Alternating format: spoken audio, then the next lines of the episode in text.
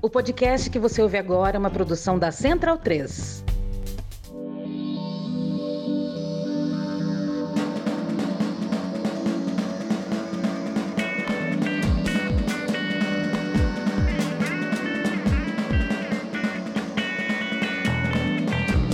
Sejam bem-vindos e bem-vindos a mais uma edição do Budejo.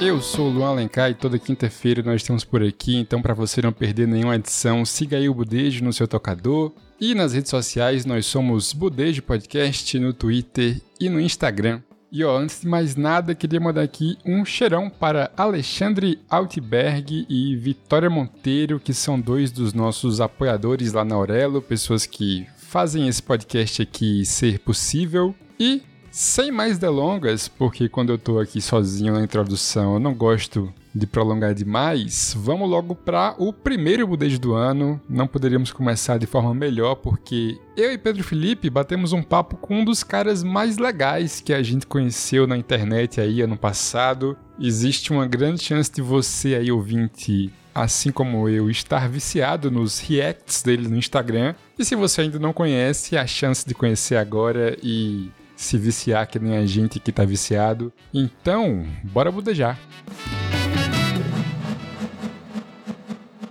Meu nome é Gabriele, eu apoio o budejo não tem nenhum mês. Sou recém-nascida. Eu ouvi Luan fazendo uma palestra, ele fez graça, todo mundo riu, foi massa. Depois eu comecei a ouvir e quando eu vi já tinha clicado lá em aurelo.cc barra budejo. Mas se você não pode, mande um pix, que funciona também.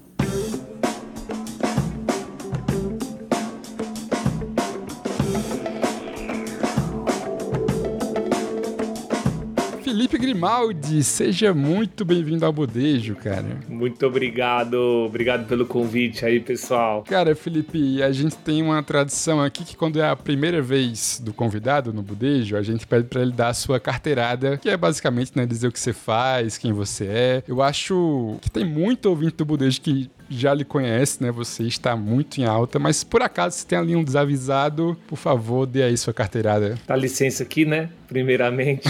Meu nome é Felipe Grimaldi, sou pintor letrista, né? Faço isso já há 10 anos. Vim do design gráfico, Hoje em dia me especializei em pintura de letra popular, letras brasileiras, e faz um ano e meio que eu comecei a fazer uns vídeos de reação de outros artistas. Comecei com amigos meus, e isso acabou viralizando e eu também virei um influencer. É assim que me chamam agora também. o destino de todo mundo. Quer dizer, o destino é o que todo mundo queria fazer. No final das contas, eu virei um pintor, letrista e influencer. Agora também tenho essa nova capacitação aí pro meu currículo. Além do meu trabalho, eu tô aqui por causa disso também. Pô, cara, que massa. Eu, eu conheci teu trabalho, acho que como muita gente, vendo os seus stories e o seu amigo republicou um stories teu reagindo a alguém. E aí, para mim, foi aquele impacto inicial de ficar meio hipnotizado. Era um vídeo de algum cartazista, assim, de supermercado. Eu, enfim, é aquela coisa que você não consegue parar de ver, né? E aí, comecei a achar muito interessante o lance. Pô, e o cara tá explicando a técnica do cara e tal. Enfim, aquele encantamento inicial. Abri teu perfil e, ó, coincidência, o primeiro vídeo do teu Rios na época era tu reagindo a uma amiga tua que tinha vindo para Juazeiro, aqui, de onde estou falando, fazer alguma arte aqui, que eu, eu acho que é no bairro João Cabral, eu não tenho certeza, que é um bairro bem popular daqui, assim, enfim, que tem, é muito rico em cultura. E aí eu, porra, como pode, né, essa coincidência? E aí, um tempo depois, te mando mensagem te convidando pro budejo, falo que somos do Cariri, e tu fala, ah, vou aí pro Cariri em dezembro. Pô, não é possível. Infelizmente não rolou tua viagem, né, acabou não rolando você vir ao Cariri. É, postergou pro ano que vem. E estaremos aí no ano que vem. Pô, então estarei indo atrás de você pra pelo menos lhe dar um abraço, lhe conhecer pessoalmente. Em algum evento, vem pra pintar? Fala aí pra a gente já ficar de olho. Aí no Cariri tem o festival Oxe, né? Organizado aí já com apoio de prefeitura e tudo mais. É um festival que tá acontecendo todo ano, inclusive aquele vídeo que eu reagi da Bruna era dentro desse festival. Ia ter um, um festival cápsula no final desse ano, mas não vai passou pro ano que vem. São basicamente em penas e muros. Aí eles variam e chamam alguns artistas aqui do Sudeste também. E fica uma, uma misturerinha, assim, para poder ter um, um intercâmbio, assim, de culturas e de Sim. técnicas também. É, é uma coisa assim. Tá tendo muito agora, né? Festivais de pintura, ainda bem. Pô, sensacional. E falando em intercâmbio de técnica, tava pesquisando sobre tu aqui para fazer a pauta e vi que o teu primeiro livro autoral se chama Cordel Saudade. Pois é. E é com estética de cordel, né? Assim, de, é, enfim, é. uma pintura bem daqui da, da gente. Eu queria te perguntar já de cara por que essa escolha e, enfim, como isso te influencia. Cara, eu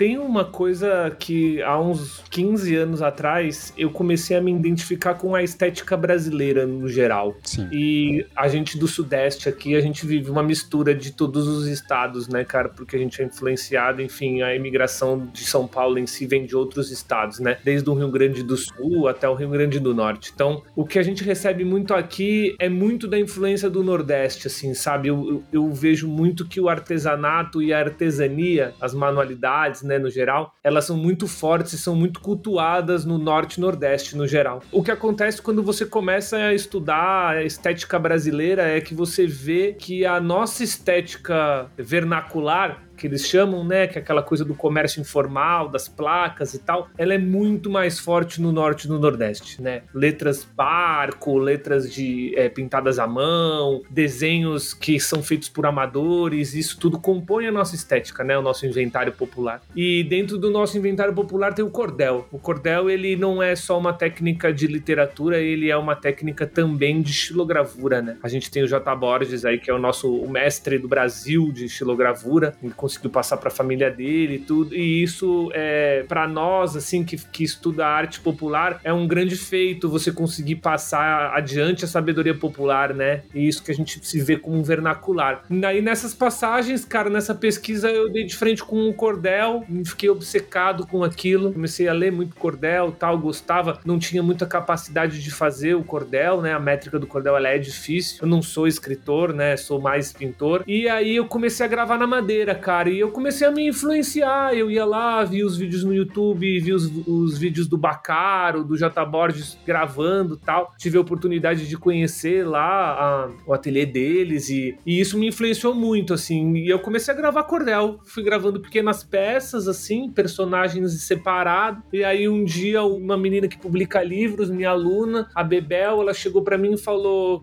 Grimaldi, é, isso é o puro sentimento do Nordeste. Eu queria publicar um cordel seu. Eu falei, pô, sou sudestino, né? Bebel, ela falou assim: não, mas vai entrar por mim isso.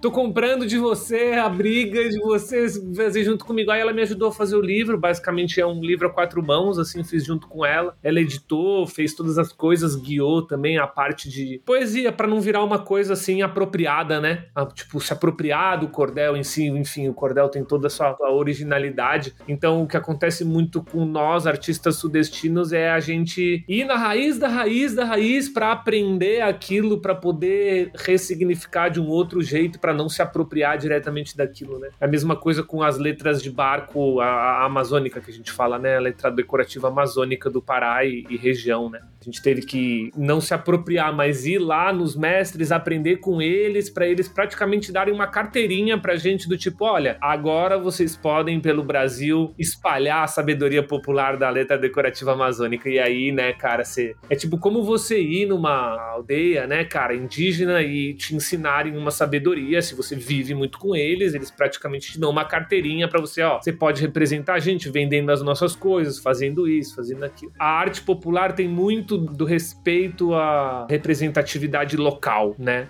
Assim, Sim, sim. cada sabedoria representa um local e isso tem que ser respeitado e tem que voltar pra sabedoria local, né? Ô Felipe, e por qual estética tu começou? Assim, as tuas primeiras letras e designs que tu foi fazendo, assim? Tu começou por onde? Eu saí do computador, eu imagina, eu me formei em 2005 numa faculdade de design gráfico e os meus primeiros 10 anos de carreira, assim, eu praticamente atendia identidades visuais, né? Fazia identidade visual, logotipo para outras pessoas e depois lá pelo meu décimo ano de carreira, assim, eu resolvi ir para as técnicas manuais. Eu já gostava daquilo, eu já era o cara das letras, já gostava e eu comecei pela caligrafia, cara. E aí a caligrafia, ela é uma sabedoria internacional, né, cara? Ela vem de vários lados. Você pode pegar um alfabeto grego, você pode pegar um alfabeto é, italiano, você pode pegar um alfabeto americano. E nesse estudo da caligrafia, cara, eu caí no fileteado portenho. Fileteado portenho, ele é uma sabedoria popular que já é um patrimônio da Argentina e ele é uma técnica mais de pintura do que uma técnica de caligrafia. E aí o que, que acontece? Eu, através do fileteado portenho, percebi que existia uma estética brasileira que infelizmente não tem, como se diz, um agrupamento de informações que você consiga olhar e falar: olha, legal o fileteado brasileiro. Não, não existe isso, que é o território é muito grande, a gente foi colonizado por portugueses,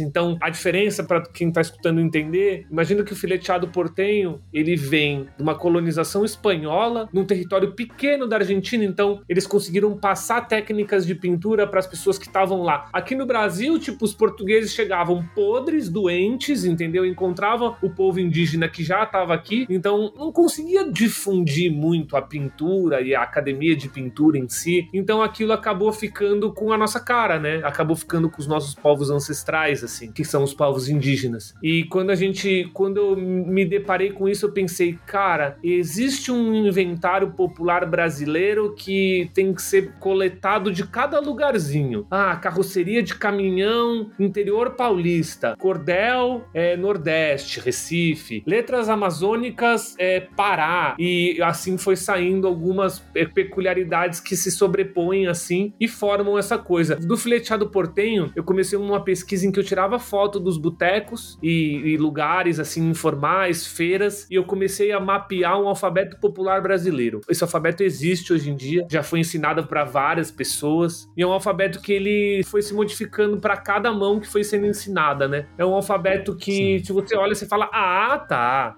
Tipo, é aquele alfabeto que tá escrito aquela placa de vente, aquela refeições, prato por quilo, self-service, prato do dia. É esse escrito com esse tipo de letra. Esse é o alfabeto popular brasileiro, né? A gente colocou o nome disso. E aí, depois disso, a gente foi Peru, foi dando uma olhada para América Latina e a gente viu que a América Latina ela também se comunica, que a gente chama de gráfica popular, né? A gráfica popular ela é exatamente isso, um, uma espécie de reunião reunião dos inventários populares da América Latina. Pô, sensacional, cara. E teus vídeos, ele tem muito disso, né? De ensinar para um público que nem sabia que queria aprender sobre uma coisa e que abre assim um mundo na nossa cabeça, porque essa questão, por exemplo, dos cartazes de supermercado, né, que foi o primeiro vídeo que eu vi tu fazer, pô, é um negócio como tu falou, a gente passa por isso todo santo dia na nossa rotina, né, e ver, eu pelo menos nunca tinha parado para juntar um mais um e pensar que uma pessoa escreveu aquilo e que tem toda uma arte por trás da diagramação, da fonte, das cores, né? E isso se estende para várias outras coisas, né? Como a questão das pinturas em caminhonete, enfim. E aí eu fico me perguntando aqui, cara, como é para tu dar essas mini aulas nos teus reels para essas pessoas que às vezes chegam no teu conteúdo sem nem, sabe, não é uma pessoa que tá necessariamente interessada em aprender sobre tudo isso que a gente tá falando aqui, mas que cai de paraquedas e fica por algum motivo, né? Tu tem assim um, uma teoria na tua cabeça de por que é que as pessoas ficam no, na, no teu perfil e, e, essa vontade de aprender contigo? Eu vou contar um pouco da história assim para tentar responder a tua pergunta, tá? Eu sou professor de pintura de letra já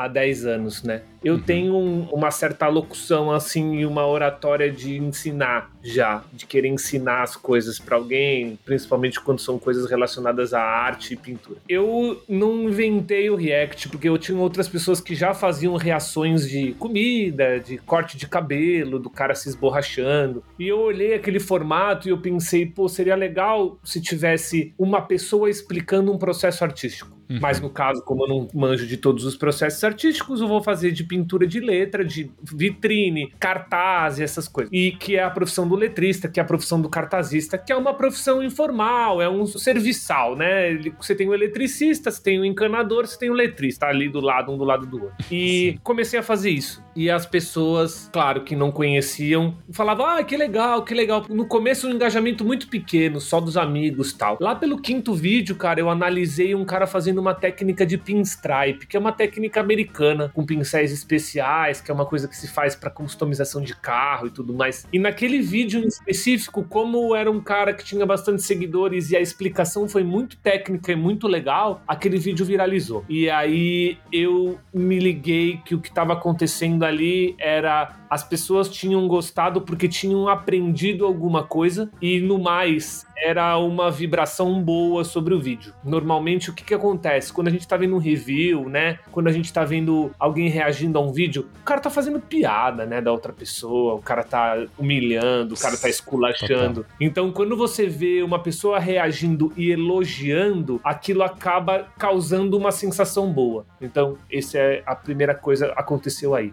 A sensação boa do elogio eu, eu percebi. A segunda coisa que eu vi era pessoas não sabiam que aquilo era executado com a mão, por exemplo. O cara não sabia que no supermercado o cara fazia um cartaz à mão. Então, eu fui percebendo que quanto mais furava a minha bolinha da arte aqui, o pessoalzinho, né, pessoal da arte, cultura, é todo muito pequeno, né, no Brasil. Quando você sai dessa bolha, você atinge pessoas que estão acostumadas a fazer outra coisa. Então o cara olha e fala assim: nossa, mas é muito legal mesmo, bate naquele lugar da memória afetiva, né? O cara vê um cartaz de supermercado, aquilo bate no seu afeto, que você viu desde que você é pequeno. E tem uma pessoa explicando e elogiando o serviço do cara. Pô, tá muito bonito, fez a letra assim, fez a letra assim. Nossa, o cara fez um coelhinho, minha nossa senhora, que maravilha. E a pessoa fala: Nossa, mas não veio nenhuma parte ruim, não vai vir nenhuma parte ruim. E não vem a parte ruim. Aí o cara vê um dia, vê dois dias, vê três dias. E quando vê, a pessoa tá lá grudada naquele Instagram ali. Por quê? Porque todo todo dia tem um, um artista novo, todo dia tem uma técnica nova, todo dia tem um aprendizado novo, entendeu? E assim, ontem eu recebi uma notícia do Instagram que eu fiz mil rios. Mil vídeos eu já fiz. Caramba.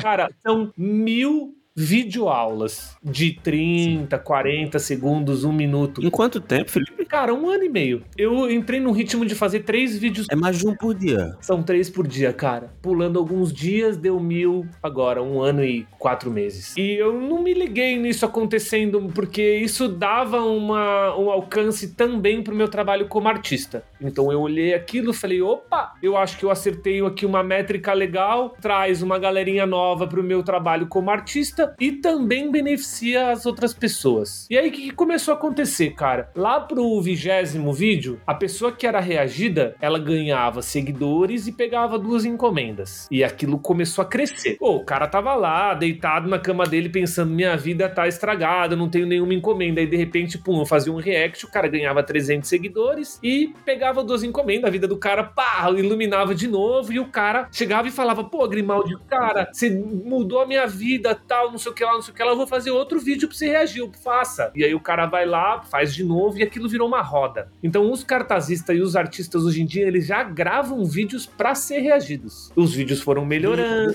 Sensacional. E, cara, foi crescendo. Aí no final das contas, agora depois de um ano e meio, a gente tem uma comunidade de pessoas que assistem um canal em que todos os dias saem vídeos e eles vão lá, comentam, eles dão like. Aquilo ali é terapia para muita gente. Então, entrou para esse lado, assim, cara. Eu não, eu não imaginei que ia chegar nesse ponto, mas a resposta para tua pergunta, eu acho que é por que, que as pessoas estão ali é um, porque é positivo, é positivo ver aquele conteúdo, Sim. nunca é negativo. Você nunca vai ver um cara se esborrachar ou dar errado ali, você nunca vai dar, porque não tem vídeo dando errado, né? Então, aquilo dá sempre certo. E a outra coisa é você ver que o cara do cartaz do supermercado, que poderia estar do teu lado, ele também é um artista. Como é um cara que Muito. tem um quadro no Louvre. Um tá do lado do outro. E assim, por último, um exemplo. A gente, eu tenho uma artista amiga minha, a Marie, ela chegou para mim e falou: Grimaldi, você fez um react meu e a amiga da minha mãe, que mora no interior da Serra do Rio Grande do Sul, foi falar para ela que eu saí no canal do Felipe Grimaldi. Então, tipo, olha o que que aconteceu, né, cara? Aquilo chegou lá na roça, lá, o cara com um celularzinho lá na roça viu aquilo e falou: Olha, é a filha da fulana. Chegou na filha da. Ó, oh, vi a sua filha no canal tal. Então, cara, me fez entender que um perfil de Instagram hoje em dia ele também pode ser um canal de comunicação tão forte quanto um canal de TV. Às vezes até mais forte. Ou mais, é. é Ou mais. Total. A gente vê influenciadores aí que tem uma conversão de tipo milhões de pessoas, coisa que um canal não tem, né? Sim. Ô, Felipe, antes de conhecer teu canal, há uns meses atrás apareceu para mim um vídeo de uma menina fazendo os cartazes do supermercado, né? Colocando nome, valor. E eu devo ter visto lá uns 10 vezes seguidas, porque é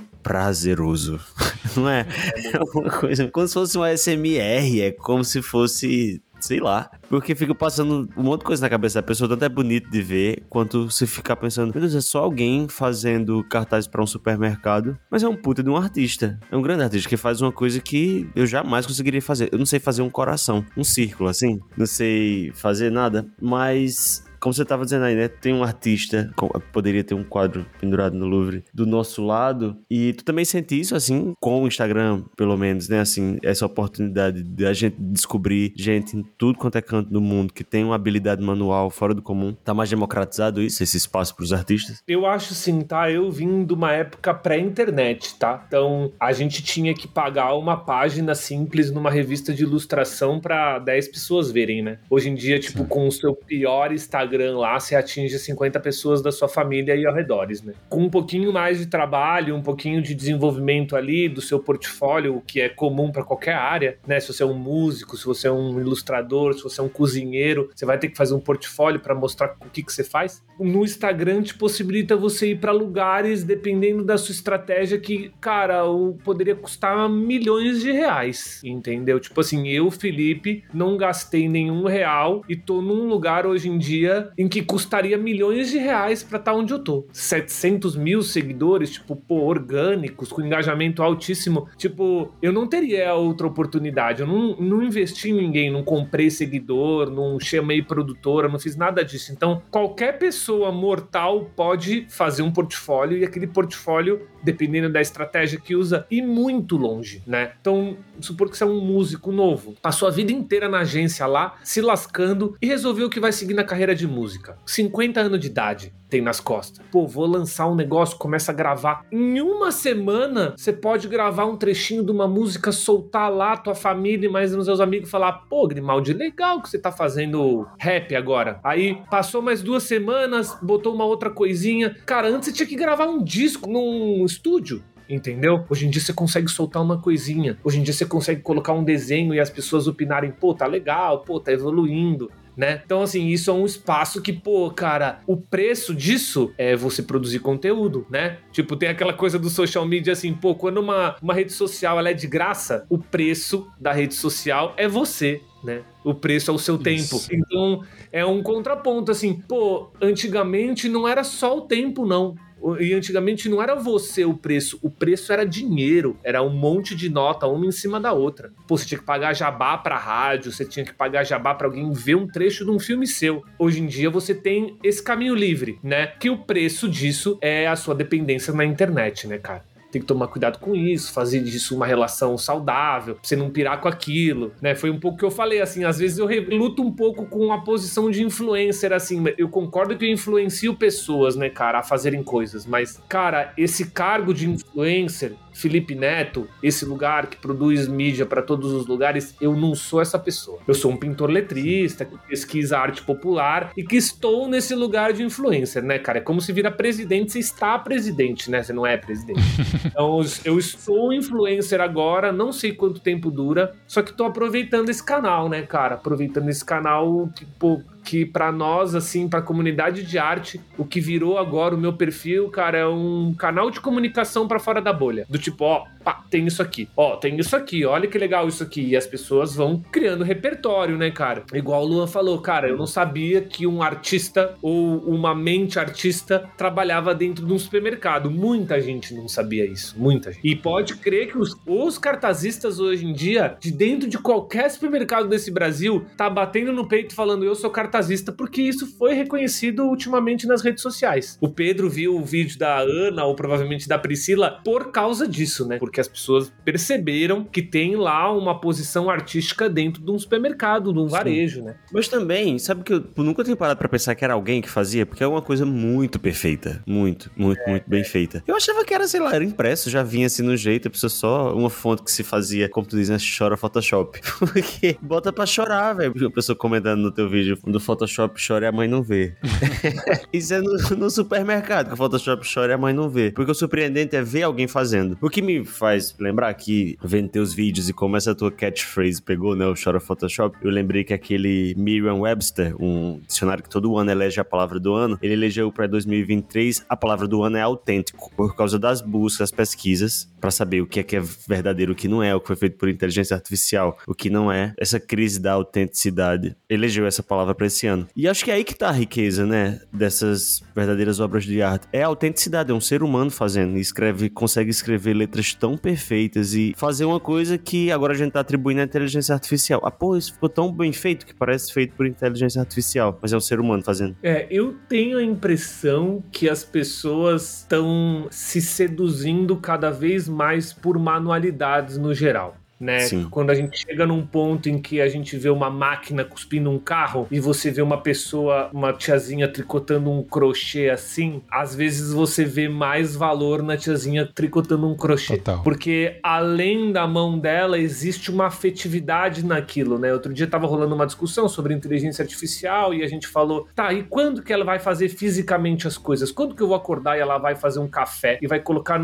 na minha mesinha do lado da minha cama? Quando que isso vai acontecer? E quando quando que ela vai fazer uma feijoada, né? Do início ao fim. Beleza, ela pode fazer todos os processos, mas e a mão da minha avó? E a mão do meu pai no churrasco dele? Como que vai fazer? Tipo assim, como que essa afetividade vai ser transmitida? Então, tem coisas que não tem como ser feitas pela máquina, né, cara? E quando entra na questão afetividade, manualidade, esmere manualidade, cara, aí uhum, vai pro saco. Não tem quem segure aquilo, cara. Não tem um ser humano com um coração que não veja algo assim e não, né, cara. Tipo assim, até tem, né? A gente sabe que tem. Mas assim, a maioria das pessoas vão se sentimentalizar com algo assim, né, cara? Tipo, quando eu dou uma, uma placa pintada para alguém, cara, aquilo é melhor que um presente que qualquer poderia dar. Qualquer livro, qualquer filme, qualquer posse, qualquer bem poderia dar para aquela pessoa, sabe? Algo manual, feito à mão só dela tal. Então, eu acho que tá uma crescente disso, né? Claro que assim, para as grandes massas, né, funciona melhor uma inteligência artificial cuspindo lá suas legendas e tudo mais. Agora, quando entra na parte afetiva, chora Photoshop, né? Chora Photoshop. como? Não tem como, não tem jeito, cara, assim. Hoje teve um react hoje uma, de um menino pintando e no meio do grafite ele pega, tanto criança passando na rua assim, ele pega, dá as latinhas na mão das crianças, as crianças dão uma intervida no muro dele, depois ele dá uma consertada assim. Teve um cara que comentou assim: Photoshop não aborda as crianças para poder pintar, né? Não consegue, né? tipo, sabe assim, pô, cara, o fato do cara ter parado a pintura dele e colocado a mão das crianças lá mudou a vida de cinco crianças, entendeu? Numa punhalada Sim, só. super. Não tem Photoshop que mude a vida das crianças, entendeu? Nesse, nesse aspecto, assim, da afetividade. Então, cara, é, é, é uma discussão, assim, que não tem...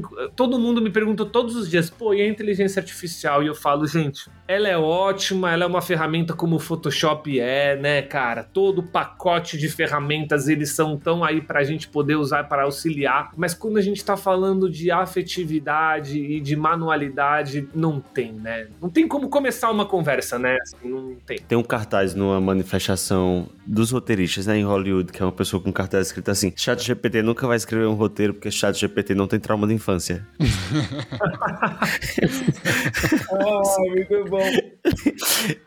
Exatamente, são os afetos. É, eu vi outro dia um que era assim: pessoal, não se preocupem com a inteligência artificial. Você tem que dizer a ela o que você quer. Como os clientes nunca sabem o que eles querem, ela nunca vai funcionar. é um pouco isso, né, cara? Pô, você tem que colocar mil prompts lá, um monte de coisas para sair um resultado legal. E como que aquele cliente, que aquele cara de agência de publicidade que não sabe nada, que o cara tá contratando tipo 10 profissionais para fazerem o que ele quer fazer, como que a inteligência inteligência artificial vai fazer aquilo sozinho, cara. Você precisa saber muito o que você quer para aquilo dar certo. cara, e é, é legal ver um, um, movimento também, né, na contramão aí desse domínio da IA. Por exemplo, recentemente o Fortaleza, né, o time aqui do Ceará, foi para a final da Sul-Americana e aí os perfis em redes sociais do time postaram uma imagem, cara, assim que claramente era feita por um IA da vida, porque a gente já treinou meio que nosso olhar para reconhecer quando é um IA, né? Porque tem sempre um errozinho esquisito que não faz muito sentido na imagem e era uma imagem como se fosse uma comemoração pelo time estar embarcando para jogar a final lá no Uruguai e cara, a repercussão desse post foi 90% pessoas falando, pô, galera, bora pagar um artista aí para fazer essa arte. Então é legal ver também que existe a resistência, né? Assim, e existe essa consciência de que, pô, uma empresa, cara, assim, um time, uma... dava para contratar um ser humano para fazer. Quando a gente encontra isso, né, quando se depara com isso, é legal ver que a gente tá atento e cobrando que pô, paga um artista, é, é bem mais legal, né?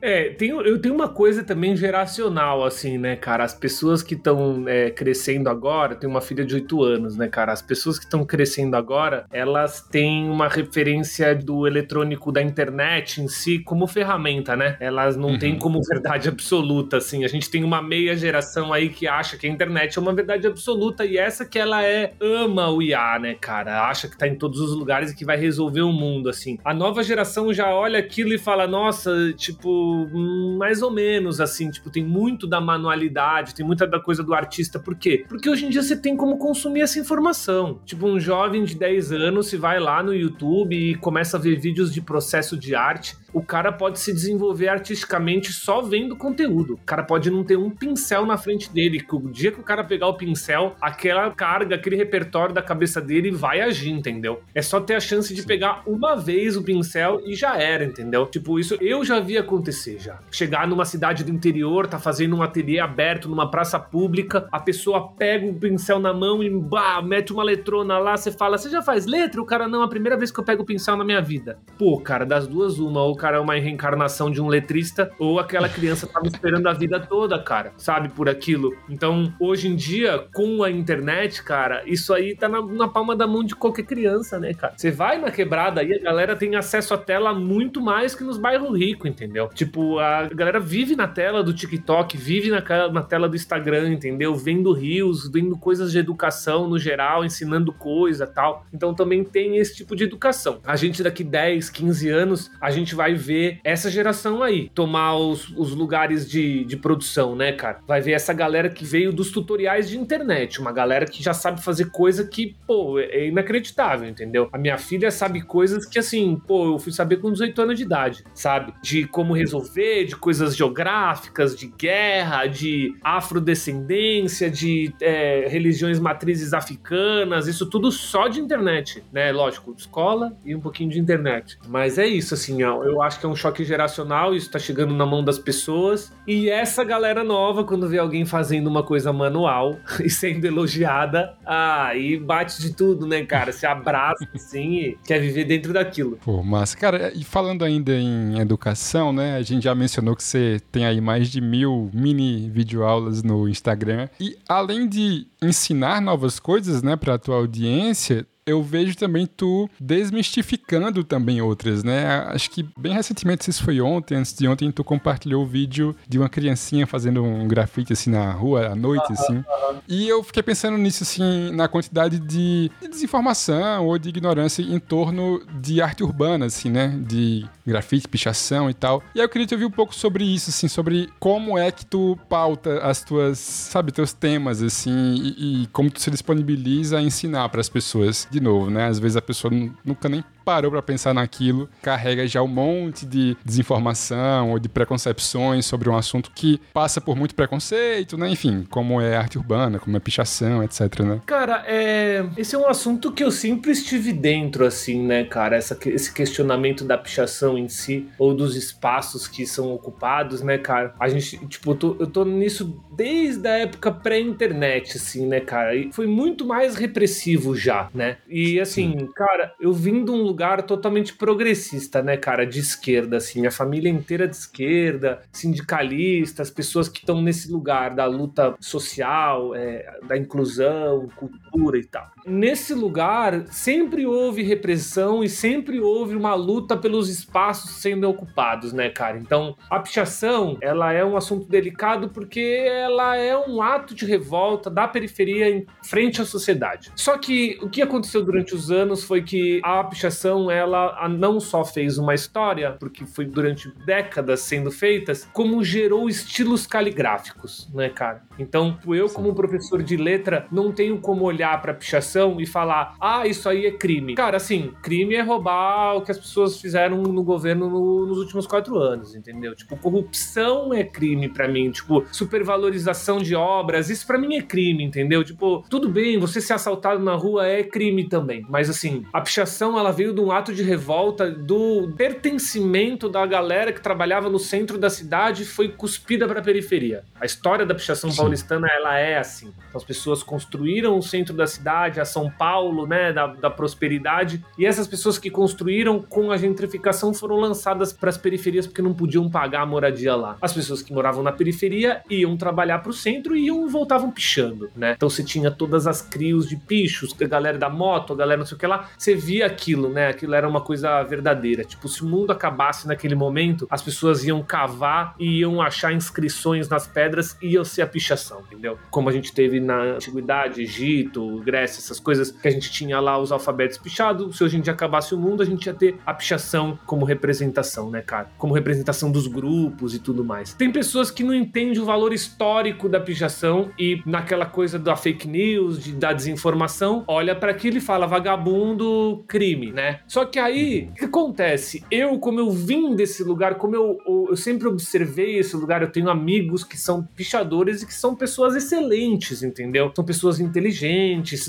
E eu olhei e eu pensei assim, bom, eu fui colocado num lugar de fala até, né? Que eu posso Sim. posicionar, por exemplo, o que, que é a pichação. Eu posso ensinar para as pessoas o que é a pichação. Se você continuar achando que é um crime e que só vagabundo faz pichação, aí é uma escolha tua também. Mas a informação de que a pichação também é uma escola caligráfica paulistana, carioca. Tipo, é, é uma realidade, entendeu? Para artistas urbanos é essencial você enxergar isso, né? Tipo, você perceber que existe esse tipo de ocupação no mesmo lugar onde você pinta o seu bonequinho lá, entendeu? Onde eu vou lá e faço a minha letrinha, ela já foi ocupada por um picho, né? Então, a gente bota as coisas nos lugares para tentar convencer pessoas que não são da nossa bolha a entender entender que aquilo tem um valor sim. É um crime cometido, é um crime de depredação do patrimônio público ou de danos morais da sua casa. É um crime, mas ela tem um valor caligráfico. Ela tem um valor para aquela pessoa que fez, entendeu? Que se apossou daquilo, que arriscou a liberdade dela para fazer uma inscrição numa parede, né? Então, cara, é, eu me vi nesse lugar, tipo, na possibilidade de poder explicar melhor isso para as pessoas. E assim, cara, eu recebi mensagens de pessoas do tipo assim, pô, Grimaldi, eu no começo da sua postagem, cara, eu tava te xingando. Mas hoje, no final do dia, depois de ver três vezes o seu vídeo, eu percebi que a pichação faz parte realmente da minha vida e que quando eu vou para um lugar onde não tem pichação, eu me sinto um pouco fora, deslocado. Então, assim, pô, você vai lá pro interior da Itália, fui agora, cara, fui passear, chega no interior da Itália, não tem uma pichação. Cara,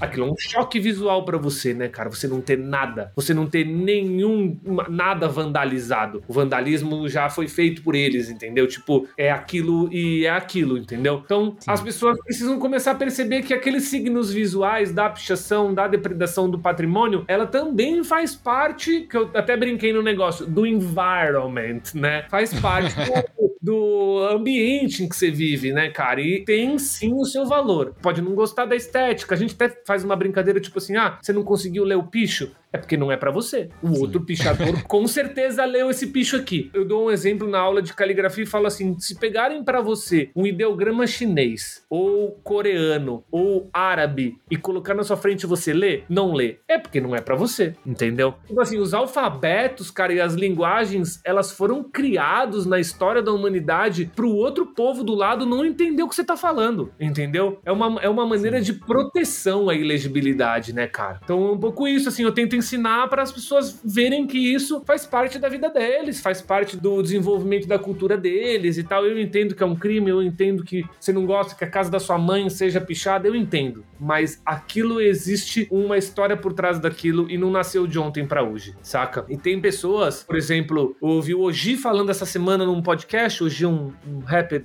Paulista, e ele fala basicamente assim: tem pessoas, pichadores, que seguiram a carreira no picho, que o cara deixou de ser criminoso porque encontrou adrenalina no picho. O cara nasceu de quebrada, nasceu sem pai, sem mãe, é maltratado pela tia, o menino vive o mal, tá? A única coisa que o cara tem na frente dele que sorri para ele é o crime, tá? O cara escolhe um pedaço do crime, que é a pichação, que é tipo depredação de patrimônio. O cara deixa de ser um criminoso, né? Um bandido, crime, de drogas, para ser um pichador. Cara, não é um que fez isso, é uma centena de pichadores escolheram a vida de pichação, crime, pra não virar bandido entendeu? A gente tem vários exemplos de amigos próximos, né, que se salvaram, entre aspas, por causa da pichação. Então, eu tenho essa opinião, tipo, se quiser discutir comigo, vai discutir um ano, né, porque, assim, vai ser difícil de mudar a opinião, né? É difícil, assim, a gente tem coisas e eu, como professor de caligrafia, eu tenho que bater o pé e falar assim, bom, se eu tenho uma sabedoria, eu tô mostrando essa sabedoria para vocês. A pichação, ela é uma das mais importantes vertentes caligráficas do século do século, tá? Não preciso dizer mais que isso. Sensacional. Mais uma coisa, né, que a gente pensa que é só uma coisinha no muro, quando vê tem toda essa história por trás que você... Tá em tudo, tá na nossa vida inteira.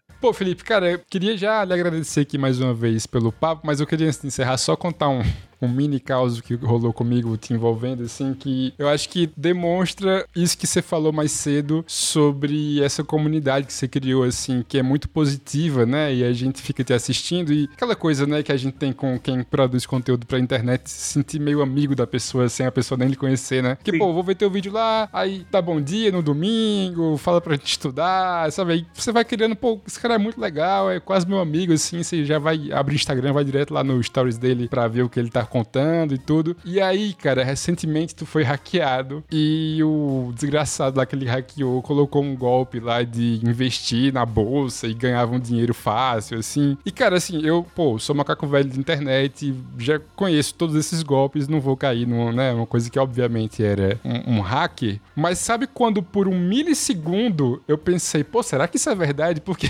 foi tão bem feito o negócio e como era tu, era teu rosto e tu é essa pessoa que a gente cria uma confiança, né, por, pelo teu conteúdo, assim, não caí, não perdi dinheiro nessa, né, nesse golpe, mas teve, assim, um milissegundo em que eu pensei, pô, será?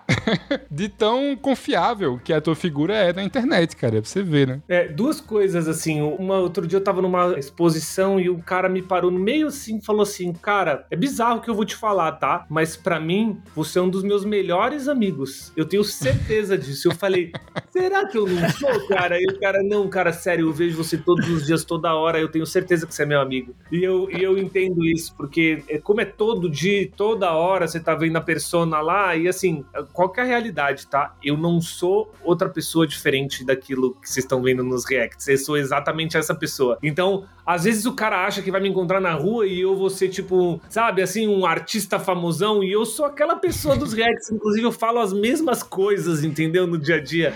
Então isso traz essa proximidade, né, cara? Eu não ter forçado um personagem faz com que seja mais real. E essa coisa do hacker, cara, foram cinco golpes que conseguiram dar tá? Eram pessoas muito humildes no geral, assim, tá? O golpe foi muito bem feito, porque usava imagens minhas, mas eu tive umas três pessoas que me mandaram mensagem e falaram assim: Grimaldi, eu juro por Deus, cara, eu cheguei a ficar triste o dia inteiro porque eu achei que você tava fazendo esquema de pirâmide. As pessoas ficaram tristes porque elas gostavam tanto de mim e de repente eu tô lá fazendo esquema, esquema de pirâmide de investimento. O cara olhou e falou: Meu Deus, mas ele era tão legal tal. E um dos caras que caiu no golpe, ele tinha certeza, ele era um cara que gostava tanto de mim que eu reagia a um vídeo dele, é um cara que faz placas entalhadas Pô, uma pessoa super humilde do interior e ele tinha certeza absoluta que tava falando comigo, porque o hacker, ele foi lá, ele olhou as mensagens, ele falava até como eu falava, né, cara? Exato. Ele, Peraí, ele usava áudio, essas coisas? Não, era um texto, mas era do jeito que Felipe fala, cara, era muito bizarro. Ele estudou as mensagens antes e ele escrevia como falava, tipo, brincadeiras assim, ô amigo, põe 200 reais aí que é chora Photoshop, daqui a pouco eu te volto 400 fazia piadas assim, né? Tipo, e cara, aquilo assim, de quem. Se você não pensa duas vezes, cara, você tem certeza que era eu, né? E uma coisa bizarra, bizarra que talvez vocês não saibam. Foi feita uma portabilidade do meu número quando eu fui hackeado. E essa portabilidade, ela conseguiu ser feita por WhatsApp por um aceite de voz. E esse aceite Nossa. de voz era um aí, meu. Era uma Puta pessoa foi lá, colocou vários vídeos num programa, aquele programa gerou a minha voz, o cara escreveu, eu aceito a mudança. E mandou um áudio pro WhatsApp e os caras mudaram o plano.